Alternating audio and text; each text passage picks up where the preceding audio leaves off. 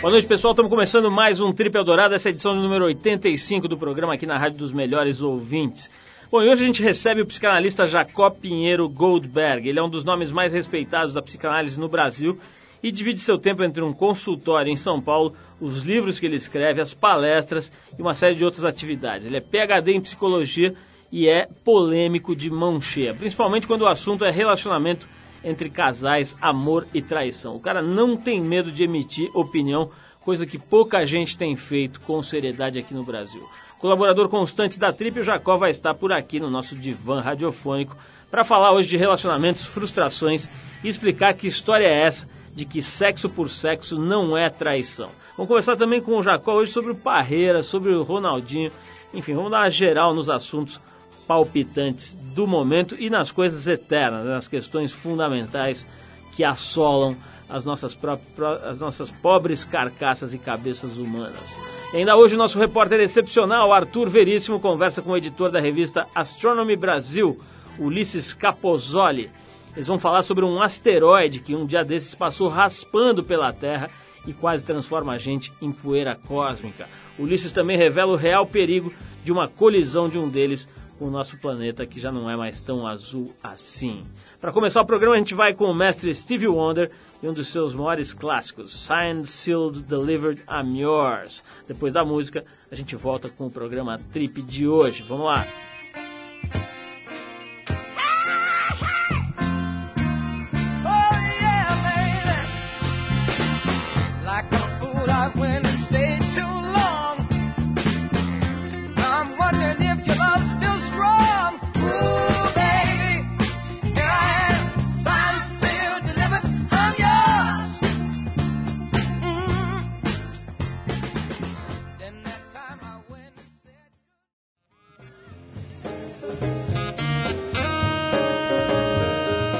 De volta com o trip é o seguinte: no último fim de semana, um grande asteroide passou raspando pela Terra. O astro de aproximadamente 900 metros de largura passou uma distância de 433 mil quilômetros do planeta, mais ou menos a distância entre a Terra e a Lua. Os especialistas afirmam que é uma das menores distâncias já registradas entre um asteroide e o nosso frágil planeta. Os astrônomos calculam que mais de 35 asteroides passaram perto da Terra durante os últimos anos. Eles acham que esse mesmo asteroide vai passar perto da Terra em mais 10 oportunidades ainda ao longo do século XXI, mas que não deverá representar uma ameaça em nenhuma dessas ocasiões. Para saber um pouco mais sobre esse assunto, nosso repórter excepcional Arthur Veríssimo foi conversar com Ulisses Capozoli, que é editor da revista Astronomy Brasil e cientista formado pela USP. Vamos ouvir então que o Arthur andou descobrindo sobre esses corpos celestes que cismam em passar perto da gente. Vamos ver se a gente corre algum risco dos céus caírem sobre as nossas, as nossas cabeças. Vamos ver. É isso aí, Paulo. Estou aqui com a presença do Ulisses Capozoli, que é editor da revista Astronomy Brasil ele vai nos ajudar um pouquinho a entender sobre esses objetos voadores não identificados, identificados. Ulisses, é um prazer receber a sua presença aqui no nosso modesto programa radiofônico. Pois é, é, é Ulisses, passou agora recentemente esse asteroide que foi o 2004 XP14. Ele passou raspando pela Terra na semana passada isso foi muito pouco divulgado pela mídia. É, você, como presidente da Associação Brasileira de Jornalismo Científico, né, uhum. acha que a grande mídia está desinteressada sobre esse assunto? Foi a Copa do Mundo que ofuscou o brilho das visitas nada bem-vindas desses asteroides? Não, na verdade, eu acho que a Copa do Mundo, de fato, enfim, desviou um pouco a atenção das pessoas. Eu, eu não sei te explicar por que exatamente que se falou muito pouco da passagem desse asteroide. Na verdade, quando a gente fala de um asteroide rasante, ele passou a pouco mais de 400 mil quilômetros, né? um pouquinho além da órbita da Lua. Isso, em termos astronômicos, é, realmente é muito perto. É, se, se a Terra tem gravidade suficiente para, digamos assim, prender a Lua, ela tem gravidade suficiente para desviar a órbita de um, de um corpo como esse e, fazer com que ele se choque com a Terra. Então existe já projetos e coisas que já estão em estado avançado de, de sistemas de defesa. Sem dúvida, tem, tem já, já há um bom tempo. O problema é que esses sistemas de vigilância, que no Brasil inclui astrônomos amadores, né, é, ele ainda é insuficiente. A gente precisa de muito mais gente, precisa de muito mais olhos para o céu. Ulisses, e se um desses asteroides se passar por toda essa malha de defesa, colidir com a Terra existe a chance de uma pequena parcela de animais, árvores, vegetais, inclusive o homem sobreviver ao impacto e as consequências dessa situação cataclismática? É, imagine você um corpo como o XP-14, 800, 800 metros de diâmetro.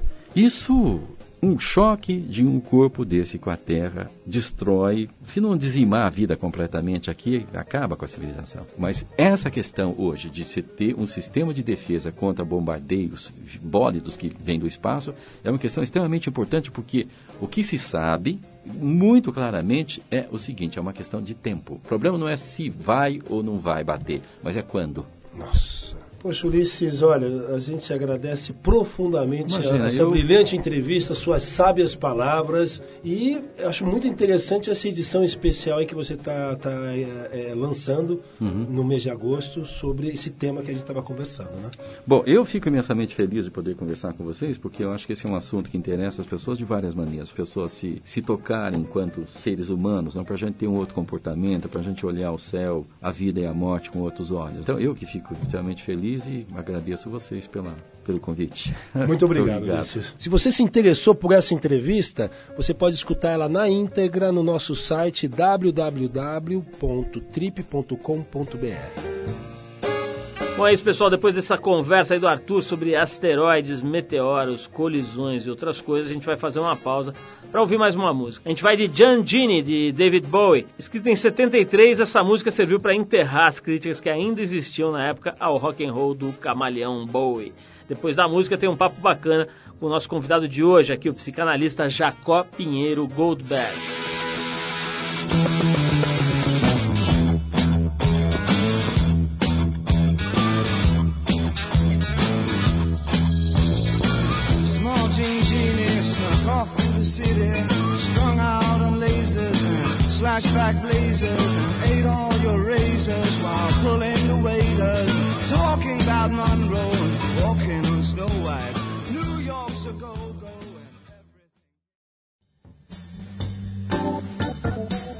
Ele é um dos psicanalistas mais respeitados do Brasil. É mineiro, filho de imigrantes judeus e atualmente divide o seu tempo entre consultório e os livros que escreve, palestras ao redor do mundo, uma série de atividades. PhD em psicologia e professor convidado de algumas das universidades mais importantes do mundo, ele é um polêmico de mão cheia. Na última revista TPM, por exemplo, ele causou um verdadeiro rebuliço nos leitores ao afirmar que sexo por sexo não é traição. Ele foi um dos campeões de e-mails da edição. Só em um dia, um único dia, chegaram mais de 100 à redação e olha, se você não tem ideia se isso é muito ou pouco, eu posso te garantir, isso é muita coisa. Já numa antiga entrevista para a revista Isto É, ele ganhou o título de O Exorcista do Amor. Na ocasião, ele defendia a ideia de que o amor é um resquício medieval que só serve para atrapalhar as relações afetivas. Como se vê, ele gosta de uma discussão e de bons argumentos. Jacó Pinheiro Goldberg, que além de psicanalista também é advogado, assistente social e um poeta de mão cheia, vai estar aqui hoje no nosso divã radiofônico para falar de relacionamentos, frustrações e sobre que história é essa de que sexo por sexo não é traição? Tem muita gente interessada nisso. Jacó, antes de mais nada, queria te agradecer a tua presença. É sempre muito legal bater papo com você, conversar, especialmente hoje aqui que a gente vai poder falar com um monte de gente ao mesmo tempo. Né? O programa está indo ao ar aqui em São Paulo e em mais 30 cidades, quer dizer, uma, uma série de, de, de lugares diferentes, culturas diferentes.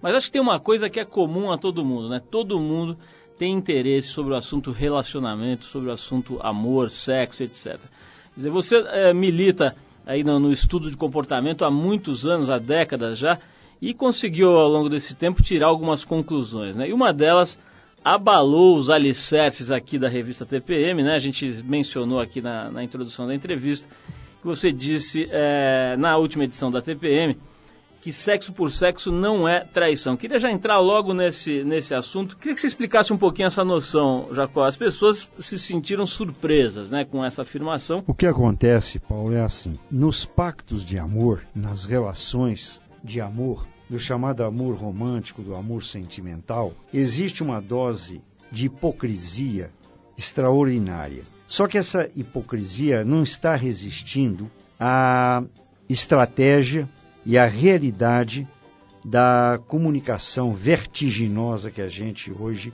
vive. A internet vai acabar com o pacto da lealdade do amor romântico. Já está acabando, já está acabando. A mulher senta ali na frente daquela telinha e ela se relaciona com os amantes ocultos que ela quiser com o marido dela na sala. O marido dela está ali na sala e ela está corneando ele ali tranquilamente, sossegadamente. No laptop. No laptop. A questão essencial, que eu acho que é o mais importante, é que ele sabe. Entre aspas, ele sabe. É um saber oculto, é um saber íntimo, é um saber clandestino, é um saber não revelado, é um saber não confesso. E por isso mesmo ele é muito mais erótico, muito mais excitante, muito mais vital. E muita gente diz: bom, então a internet vai acabar com as relações binárias, com as relações a dois? Não, não obrigatoriamente. Muito pelo contrário, paradoxalmente, contraditoriamente, talvez ela dê alento a esse gênero de relacionamento. Porque veja, todo relacionamento humano, Paulo, é feito do concreto e da fantasia, na cama e da cabeça. Na cabeça, na cama, na cama e na cabeça.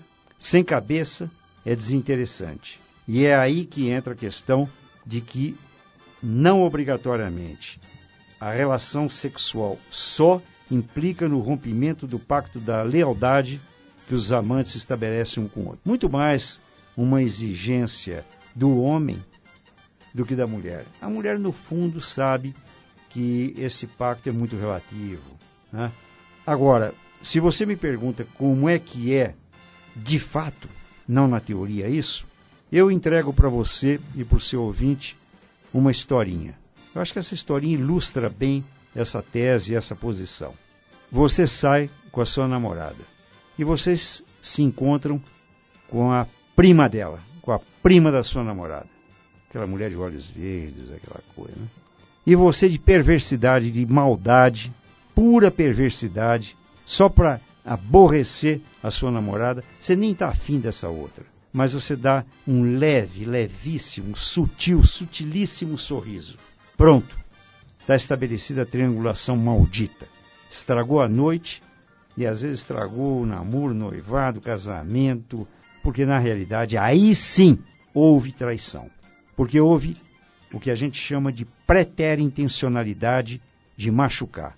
Houve a intenção de machucar. Para mim, isto é traição. Jacó, vamos, vamos voltar um pouquinho, virar um pouquinho o papo para um outro lado da cena aí. Depois a gente, eu quero voltar para esse papo de relacionamento. Mas o eu, tá me ocorrendo aqui que você já trabalhou com atletas de diversos tipos, né? Trabalhou com a Ayrton Senna uma época e, e outros atletas conjuntos, inclusive, né? Equipes e tal. O que, que você achou, Jacó, do desse papo todo que está se falando agora sobre o Parreira, a conduta do Parreira como, vamos dizer, o maestro ali daquela seleção? Como é que você viu aí essa performance da seleção, especialmente a figura do Parreira? Bom, eu tive, Paulo, por coincidência, uma polêmica ácida com Parreira. O que acontece, na minha opinião, é preciso gana. Gana no sentido mais profundo de garra, de decisão. O Parreira não tem. Dava até pena. Você me pergunta, sinceramente, a, a sensação que eu tive em determinados instantes, primeiro, era de indignação. Quer dizer, como é que aquele sujeito tem coragem de tomar aquela atitude? Porque precisa ter coragem de tomar aquela atitude como se nada tivesse acontecendo, quando tudo estava acontecendo. Na realidade, depois, inclusive, eu ouvi também um comentário do Galvão Bueno, né, no qual o Galvão Bueno dizia: Bom, a vida continua e coisa e tal. Bom, que a vida continua, a gente presume, felizmente, que sim. mas que é preciso assumir historicamente o traumatismo da derrota, é preciso assumir até para mudar, até para mudar. E mudar não só no futebol. Você me perguntou em relação a, a esporte em geral. Ainda agora eu vou acompanhar um atleta, por ética eu ainda não posso declinar o nome dele, mas provavelmente daqui a pouco a gente vai saber, que vai fazer Dakar Paris de moto. O sujeito, quando entrou em contato comigo, ele disse: Eu estou indo para ganhar. Não ganhar não faz parte da minha expectativa. Eu acho que é assim o esporte, é assim a vida, e não foi assim com o Parreira. Jacó, especialmente com relação ao Ronaldo, né? Eu quero bater um pouquinho mais nessa tecla, né? É, é, eu já ouvi falarem de tudo sobre essa, essa situação do Ronaldo nessa Copa, né? Por exemplo, eu vi esses dias mesmo eu vi uma pessoa falando, olha, não se chega numa Copa fora de forma. É, e ele estava nitidamente fora de forma. Aí eu vi outra pessoa falando, olha, a pessoa não tem culpa de ter se contundido dois meses antes. E aí é uma coisa elogios à frieza dele, depois críticas à frieza dele. O que, que você acha que viveu esse sujeito nesse período aí, os últimos 30 dias, Jacó? Como é que estava a cabeça desse cara? Bom, a minha impressão, e é uma impressão é, objetivamente voltada para o Ronaldo, mas talvez extensiva a quase todos os nossos jogadores. A impressão que me passa é que eles não têm muita consciência do seu papel social. É exatamente o oposto do Turan ou do Zidane. O Zidane, você percebe que ele não está jogando só por ele. Ele não está jogando por uma equipe. Ele está jogando por uma vocação e por um destino pessoal e social. Ele joga como imigrante, como negro, como francês, como homem, como ser humano. Ele joga estético, ele joga ético. Infelizmente, a sensação que a gente tem é que o nosso jogador ainda brinca. Tem uma certa ingenuidade que não cabe mais. Os franceses falam naivete, não é? Quer dizer, uma ingenuidade meio bobona, meio tola. Eu acho que o Brasil merece muito mais, o nosso povo merece muito mais, a nossa sociedade merece muito mais. Quer dizer, sair do jogo, e eu, eu devo dizer, eu, eu vou confessar, vou confessar isso para você, vou confessar porque eu acho que faz, vai fazer bem para mim e vai fazer bem para o teu ouvinte. Infelizmente, eu tenho visto isso em muitos contatos e muitos trabalhos que eu tenho tido com muitos esportistas. Uma ideia mais ou menos assim, Paulo. O meu eu já levei, já pus no bolso. Não vejo a hora de terminar esse jogo e ir para casa. Não tô nem aí. Isso é de uma tristeza. Eu ouvi isto. E eu acho tudo isto antiesportivo, antiético e antipatriótico. Jacó, eu vou querer falar agora sobre um assunto que eu acho que você também vai poder acrescentar bastante para a gente, que é sobre o seio feminino, sobre os seios, sobre tudo que isso representa para a mulher e para o homem, para a sociedade e etc. Mas antes a gente vai tocar uma música. Vamos ouvir aqui a viola do John Frusciante. Tem um disco aqui dele, chama The Past Recedes, né? Que é uma, na verdade, isso é uma faixa do álbum chamado Curtains, o décimo disco solo desse guitarrista do Red Hot Chili Peppers. Depois do break a gente volta com o Jacó Pinheiro Goldberg falando sobre os seios e as suas consequências. Vamos lá.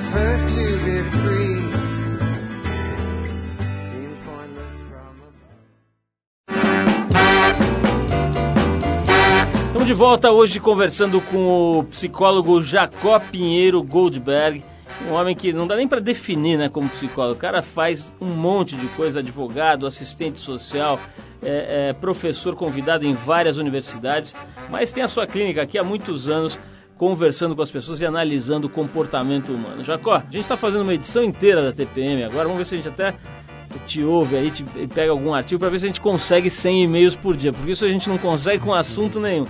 Mas é o seguinte, nós estamos analisando um pouquinho essa, essa exacerbação da cirurgia de prótese de mama, né? O, em geral, o aumento do seio, né? Que as mulheres estão procurando isso de uma forma assim, é, um, em volumes, em quantidades é, assustadoras, até eu diria, né? E a gente está tentando não endemonizar nem endeusar essa prática, mas tentando entender as motivações, né? O que que leva as mulheres e, e, que tipo de motivação seria legítima, seria interessante, que tipo de, de, de motivação deveria é, ser evitada ou, ou, não justifica a tal da cirurgia, né?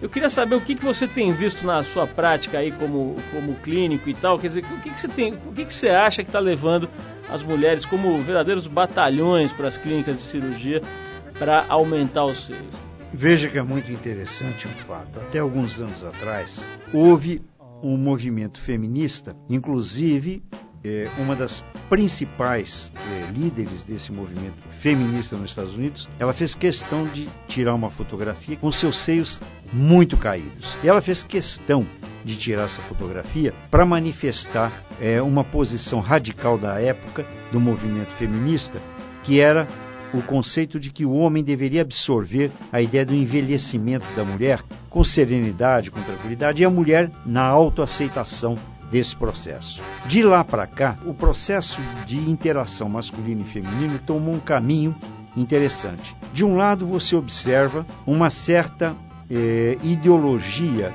que tem a intenção de apagar a diferença entre o homem e a mulher. É o metrosexual, é a mulher que toma uma posição mais masculina, inclusive na indumentária, na vestimenta e assim por diante. Mas, de outro lado, em oposição, existe a vontade de distinguir claramente a diferença masculina e feminina.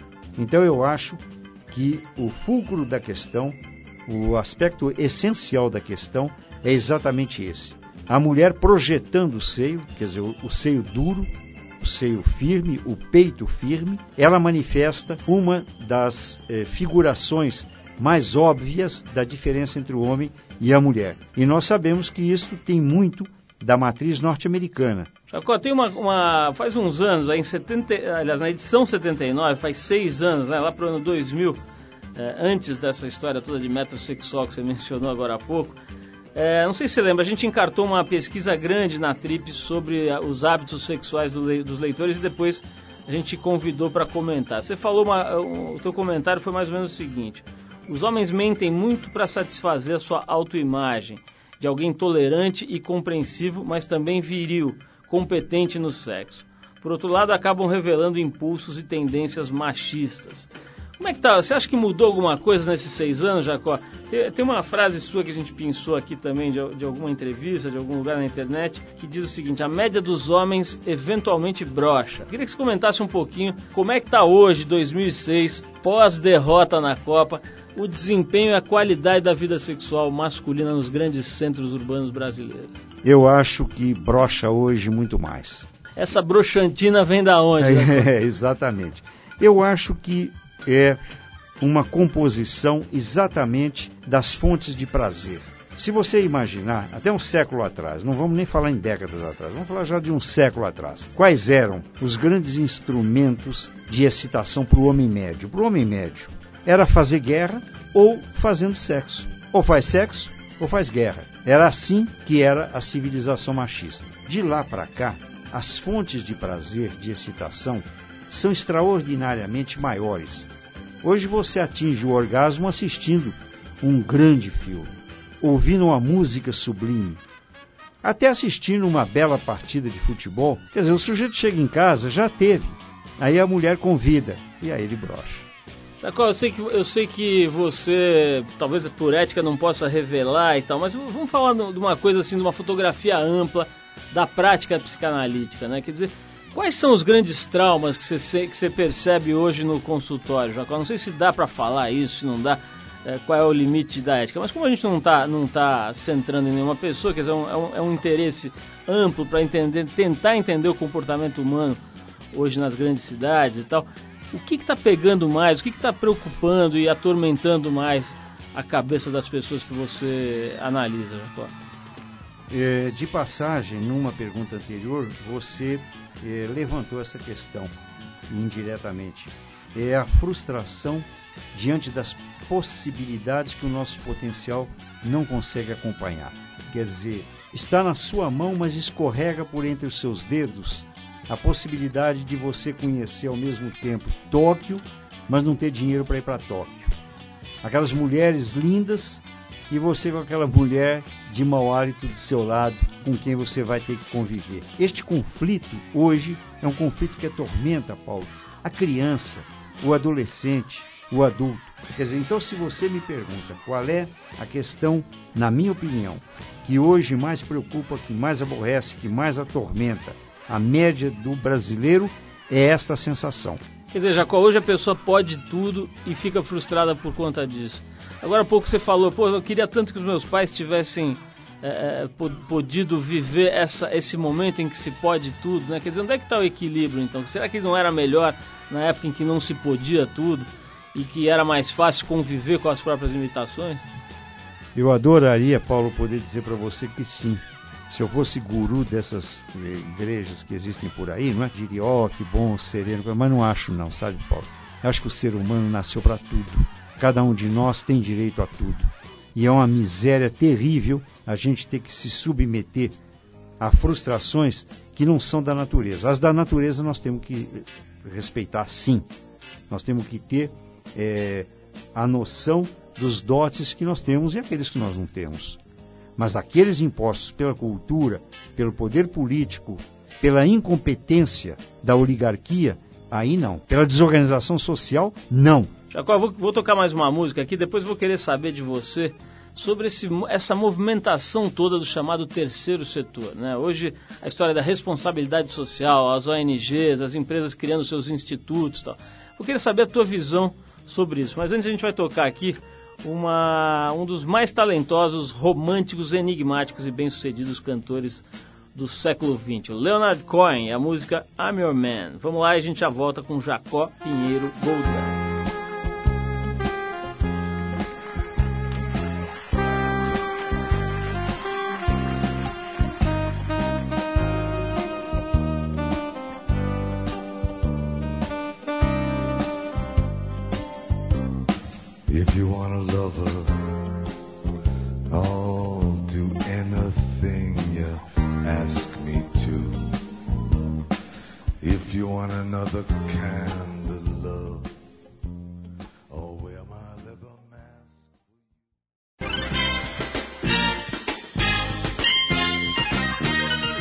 Você ligou no rádio agora, fez muito bem, porque hoje a gente está conversando com Jacó Pinheiro Goldberg aqui no Trip. Uma conversa bastante ampla e interessante. Jacó, antes de tocar essa música aqui do, do Leonard Cohen, eu estava te perguntando, eu propus a gente falar um pouquinho sobre essa história de terceiro setor. Por um lado, me parece ser um grande caminho aí, quer dizer, a sociedade se organizando, deixando de esperar que isso venha aí dos céus ou dos governantes, etc., e se mobilizando para tentar arrumar o seu entorno, né?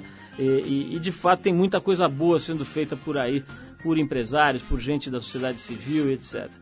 Por outro lado, tem um certo movimento que me parece mercantilista e tal, de achar que esse, essa é a nova onda do marketing, então vamos posar, posar de bonzinho na foto. O que, que você acha, Jacó? É uma saída essa mobilização das pessoas tentando organizar e arrumar é, o que está perto deles? É, como é que você vê essa, essa esse outro ângulo desse assunto, né, que é uma, uma certa exploração de gente menos idealista e tal, e que vê nisso oportunidade de ganhar dinheiro ou de projeção, etc. Eu sou extremamente favorável a essa movimentação da sociedade. O fato é que os governos, e não é só no Brasil, aí vamos reconhecer que este é um processo absolutamente internacional. Os governos fracassaram. As sociedades cresceram e amadureceram. Ninguém mais está disposto a deixar o seu destino na mão de deputado. Esses mandatários acabam se locupletando, e mesmo aqueles que têm boa intenção, Paulo, eles não têm competência suficiente. Enfim, a sociedade é maior do que eles. Então eu acredito que o terceiro setor e essas manifestações de atuação da sociedade civil, elas precisam inclusive aumentar muito mais. Eu antevejo a possibilidade, eu acho que esta que é a utopia. É, existe aquela ideia, né?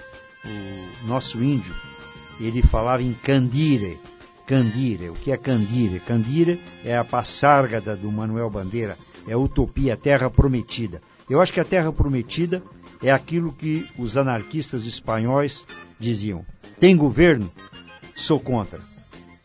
Realmente o que eu acredito é na sociedade autogestionária, a sociedade ela mesma conduzindo seu próprio destino. Mais algumas décadas, os governos vão obrigatoriamente serem reduzidos a uma espécie de gerente. Eu até dei uma entrevista para a Folha de São Paulo dizendo exatamente isso.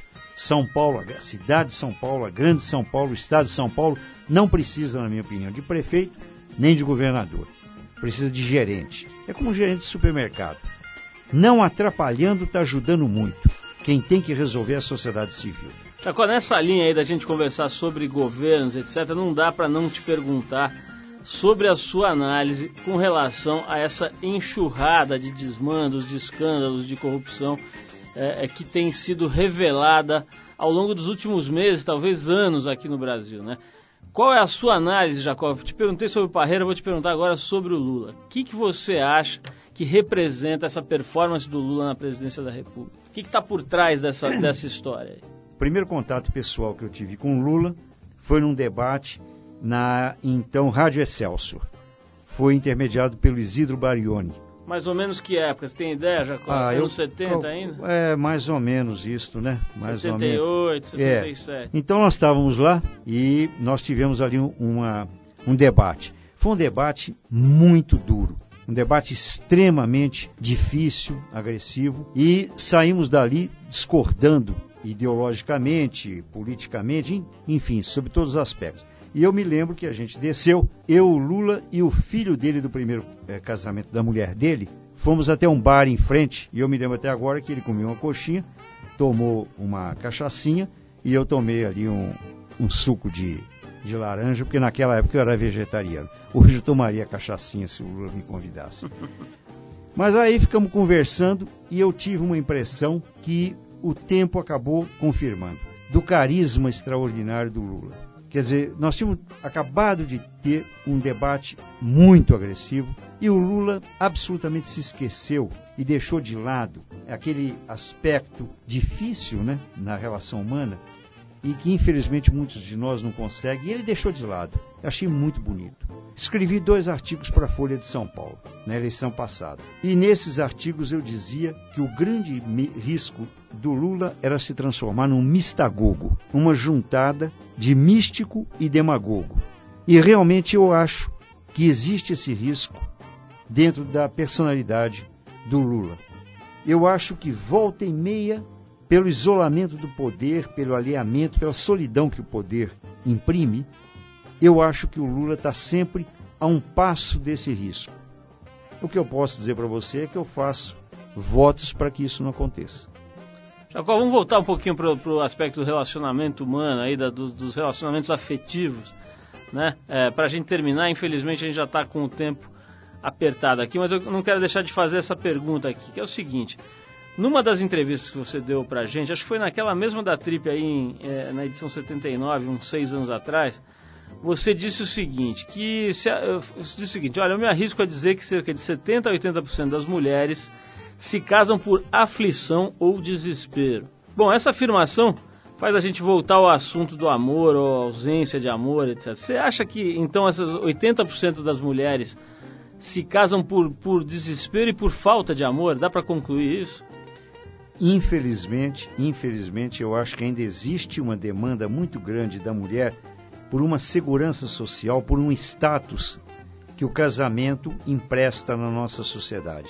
Eu acho que isso é uma tragédia porque acaba é, corrompendo uma relação que poderia ser uma relação criativa e de felicidade, uma, uma relação inspirada de convergência, na qual o homem e a mulher pudessem trocar em cima da amizade. E eu devo, eu, como nosso tempo está terminando, Paulo, eu gostaria de deixar isso registrado. A mim me agrada muito uma noção. Os gregos têm duas palavras para definir o processo de amor: ágape e eros. Eros é mais voltado, evidentemente, obviamente, à questão do sexo, e ágape, à afinidade eletiva, à amizade. Eu acho que o brasileiro deveria eleger fundamentalmente a amizade como um elemento concreto da nossa cordialidade. Do mesmo jeito que o inglês é educado, o brasileiro é realmente bondoso. A bondade é uma característica do nosso psiquismo. E se a gente puder transformar isso em afinidade, a sociedade brasileira vai dar mais uma lição para o mundo, bem mais importante do que a do futebol.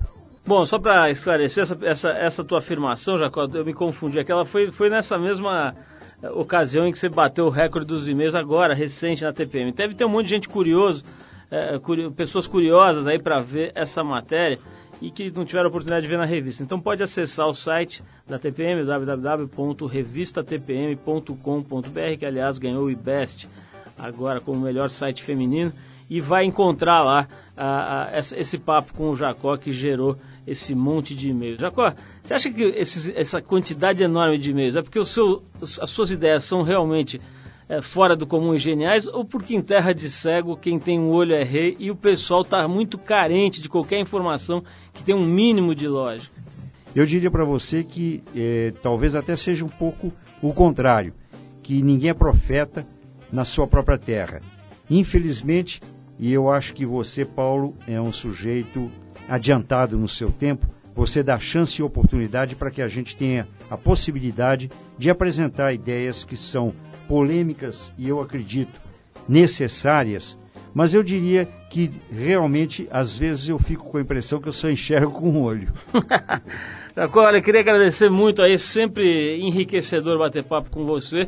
É um prazer te receber. Espero que a gente volte a falar mais vezes aqui no programa, Jacó. Muito obrigado. Obrigado a você, Paulo, e eu quero te cumprimentar por esse império de inteligência que você está construindo no Brasil.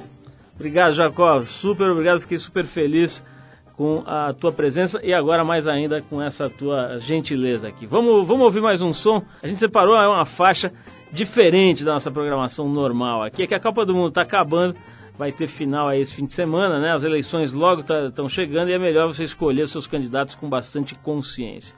E não adianta, não adianta só votar, tem que cobrar trabalho e desempenho. Para ajudar você a ficar mais esperto, então a gente vai fazer uma singela homenagem a alguns dos atuais representantes do povo no governo. A gente vai de originais do samba com a música Reunião de Bacana, que no refrão tem a célebre frase: se gritar, pegar ladrão, sabe qual é, né? Bom, para quem não lembra, os originais do samba contavam com a presença incrível do Trapalhão Mussum, que era no mínimo uma figuraça. Depois da música a gente vai pro boletim do fim para você saber o que acontece de interessante aí nesse fim de semana na praia e na cidade. Vamos lá. Originais do samba, reunião de bacana.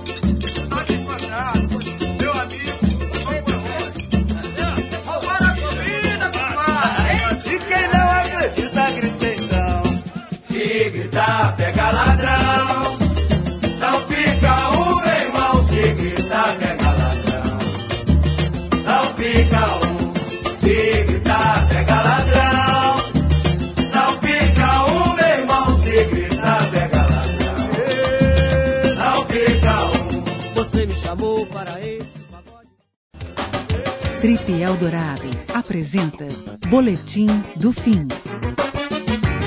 Vamos dar uma olhada então nas condições para a prática de esportes e nas atrações que esse fim de semana nos oferece.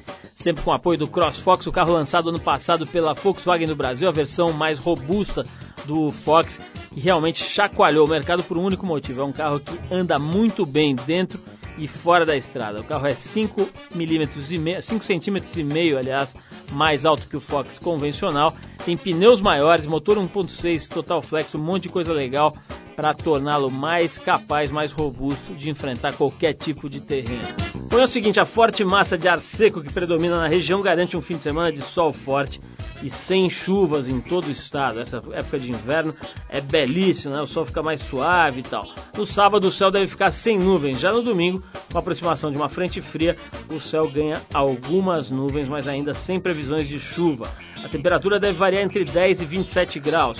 E como a gente sempre alerta, cuidado com a exposição excessiva ao sol. Essa época engana, né? O nego vai, tá meio friozinho e tal, acha que o sol não vai pegar e pega forte. Para quem desce para o litoral para pegar onda, as previsões não são animadoras. Um fraco sol de sul-sudeste traz ondas de apenas meio metro, e o vento sopra fraco, variando de norte a nordeste no sábado e de norte a oeste no domingo. Para você que fica em São Paulo e gosta de música eletrônica, daqui a pouquinho começa a Rave Tribe and Psycho Garden. A balada começa às 6 da manhã desse sábado e se estende até domingo. Para preencher com qualidade todo esse tempo de balbúrdia, a festa conta com DJs de peso. A exemplo do inglês Tristan e dos israelenses Xerox e Illumination. Olha que lindos os nomes dos DJs. A balada acontece numa pedreira na rodovia Castelo Branco, no quilômetro 6,2. Os ingressos saem por 60 reais e podem ser adquiridos nas lojas Chili Beans. Se você prefere um programa mais calmo, vale conferir o show do Tom Zé e da Rita Ribeiro no Sesc Vila Mariana. Os dois músicos apresentam um set com músicas que marcaram as suas carreiras. As apresentações acontecem hoje e amanhã às nove da noite e no domingo às seis da tarde. Os ingressos estão por 30 reais.